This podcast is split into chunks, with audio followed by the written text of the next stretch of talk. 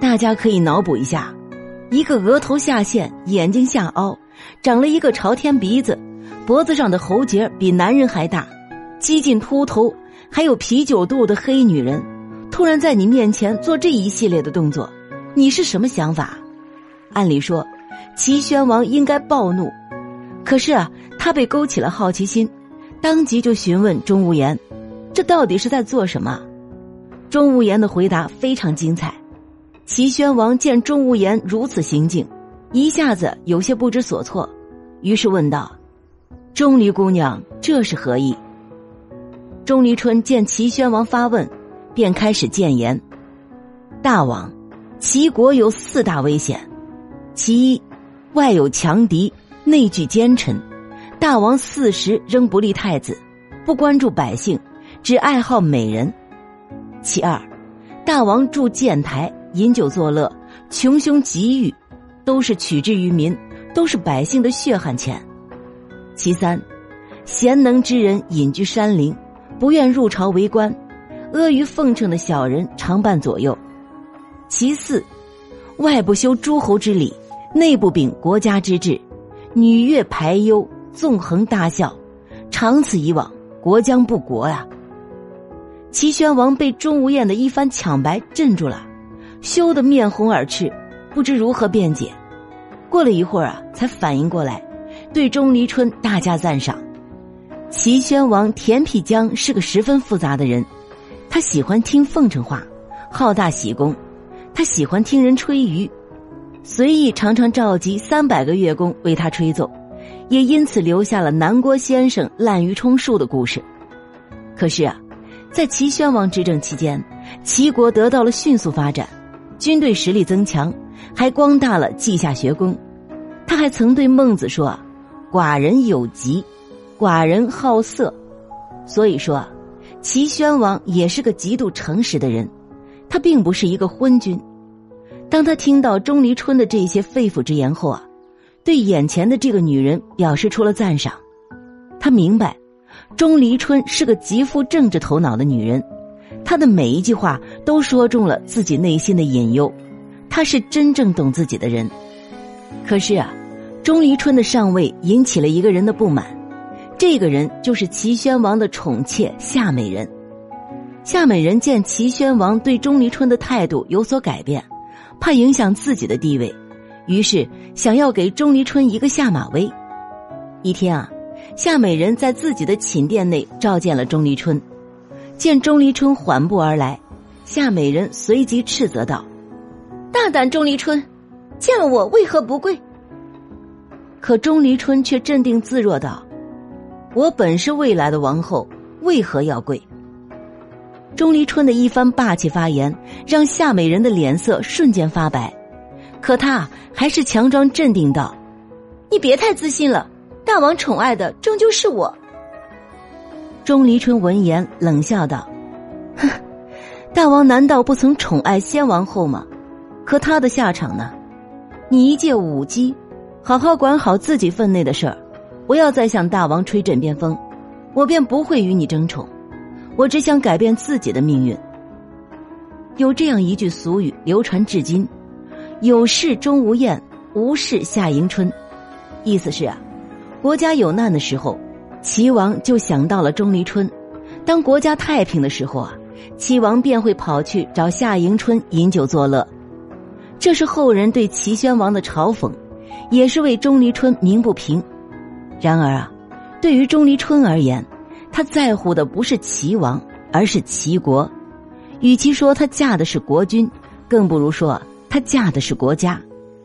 面对世人的嘲讽，他早已经看透了一切。他不再向往平凡的爱情，他更不愿向不公的命运低头。可是啊，在当时，他只能通过齐王来改变自己的命运，来改变国家的命运。所幸，齐王并非昏庸无能的君主。他采纳了钟离春的建议，开始大刀阔斧的实施改革。据《列女传》记载，拆建台、罢女乐、退产于、去雕琢、选兵马、实府库、四辟宫门、招进直言、严及侧漏。实施改革之后啊，钟离春又建议齐宣王早立太子，他认为啊，自古立嫡立长方能保社稷安稳，早立太子才能安定朝野人心。不久之后啊，齐王便命人选定吉日立太子，封钟离春为后。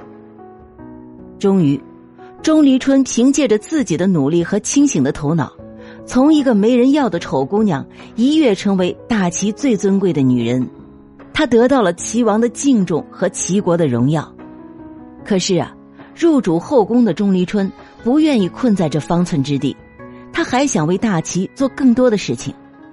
在齐威王时期啊，齐国的隽邑被赵国占领，而隽邑的隔壁。就是钟离春的家乡无盐邑，因为家乡整日受到赵军的侵扰，所以钟离春无时无刻不想夺回卷邑。在请奏了齐宣王后啊，钟离春被任命为无言将军，率军进发卷邑。卷邑的守城将军白猿听闻此消息后啊，对钟离春轻蔑不已，极尽嘲讽。他给钟离春去信说：“钟离春一介女流。”若是真的打起来，恐怕胜之不武，不如比拼棋艺。若是钟离春赢了，便将隽邑双手奉上。钟离春见袁白对自己满是不屑，也不甘示弱，当即回信说：“钟离春应战。”不久之后，袁白在齐赵两军阵前设下大帐，摆下棋盘，双方在棋盘上开始厮杀起来。其实啊，钟离春棋技一般。几番交手下来，败绩尽显。可是啊，钟离春却丝毫不担心。他使了一番障眼法，偷梁换柱，将白猿的棋子偷偷换了。没想到啊，竟扭转了颓势。白猿见状，心生疑惑，开始检查棋盘上的棋子。就在他准备提出质疑时啊，钟离春突然亮出匕首，一刀结果了白猿。随后。钟离春率军进攻赵军，赵军无将，被打得溃不成军，纷纷四散逃命。齐军一举夺回了鄄城。在钟离春的启发下，齐王不惜耗费巨资招揽天下人才，使稷下学宫进入鼎盛。邹衍、淳于髡等七十六人皆赐列地为上大夫。齐国开始在齐王田辟疆的手中强盛起来。齐王田辟疆以无言义封钟离春家，封钟离春为无延君，后称其为无延娘娘。此后两千多年啊，山东临淄地区一直流传着一则谚语：“无延娘娘生得丑，保着齐王坐江山。”有关他的结局啊，史书上并没有记载。不过，我们可以从齐国和齐宣王的情况来推测他的生活状态。齐宣王结婚后，他的生活应该过得不错，理由如下：其一，靠谏言和丑色上位的他，没有年老色衰的危险。王后之位最大的变数，就在于年老色衰。齐宣王移情别恋，但是啊，在钟无艳这儿，他已经是最丑最老的了，容貌上根本没有任何担心，色衰爱吃这种事情啊，与他无关。其二，齐宣王娶钟无艳有自己的目的，不会轻易动他。表面上来看啊，齐宣王让钟无艳当王后，是把钟无艳的话听进去了，打算痛改前非。于是啊，齐宣王才四处宣告钟无艳是他的镜子。但了凡认为，对于齐宣王来说，钟无艳最大的作用不是镜子，也不是警醒，而是营销和宣传。堂堂一国之君娶了一个四十多岁、奇丑无比的老女人，这种不近美色的决心，足以轰动国民，让全国百姓都再次相信他。因此啊，身为国君的齐宣王绝对不会轻易放弃这块宣传的招牌。而且，四十岁的钟无艳又基本不能生育了，齐宣王看丑女看厌烦了，找几个好看的来繁衍子嗣，也是完全可以理解的。其三，齐国当时国力强盛，没有战乱威胁。别看钟无艳将齐国的处境说的那么危急，如果要仔细对比一下当时齐国的局势，齐国啊还算是富裕强盛的。一方面，齐国地理位置偏东，强秦就算有心，一时半会儿根本打不过来。另一方面，齐国土地肥沃，有山有水，自给自足完全没问题。只不过，到了齐宣王这代，这君王实在没什么才能，占尽优势，却连老老实实守城都非常困难。可钟无艳已经四十多岁了，他的生命已经在倒计时了。历史上的齐国。是在齐宣王死后八十来年才灭亡的，由此可以推断，钟无艳活着的时候啊，齐国基本上还是乐乐呵呵的状态，那他的结局自然也差不到哪儿去啊。